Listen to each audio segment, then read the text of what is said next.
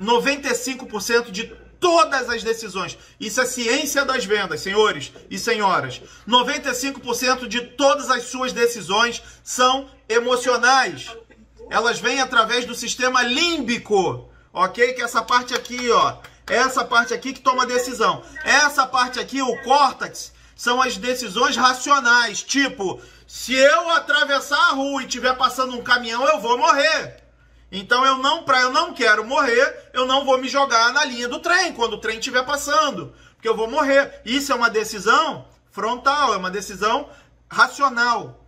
Porém, a maioria das nossas decisões, 95% delas, são tomadas emocionalmente. Por isso a importância de você preparar todo o cenário, o mostruário, de ter a prosperidade, de mostrar a prova social, de ter a transformação para o cara tomar a decisão.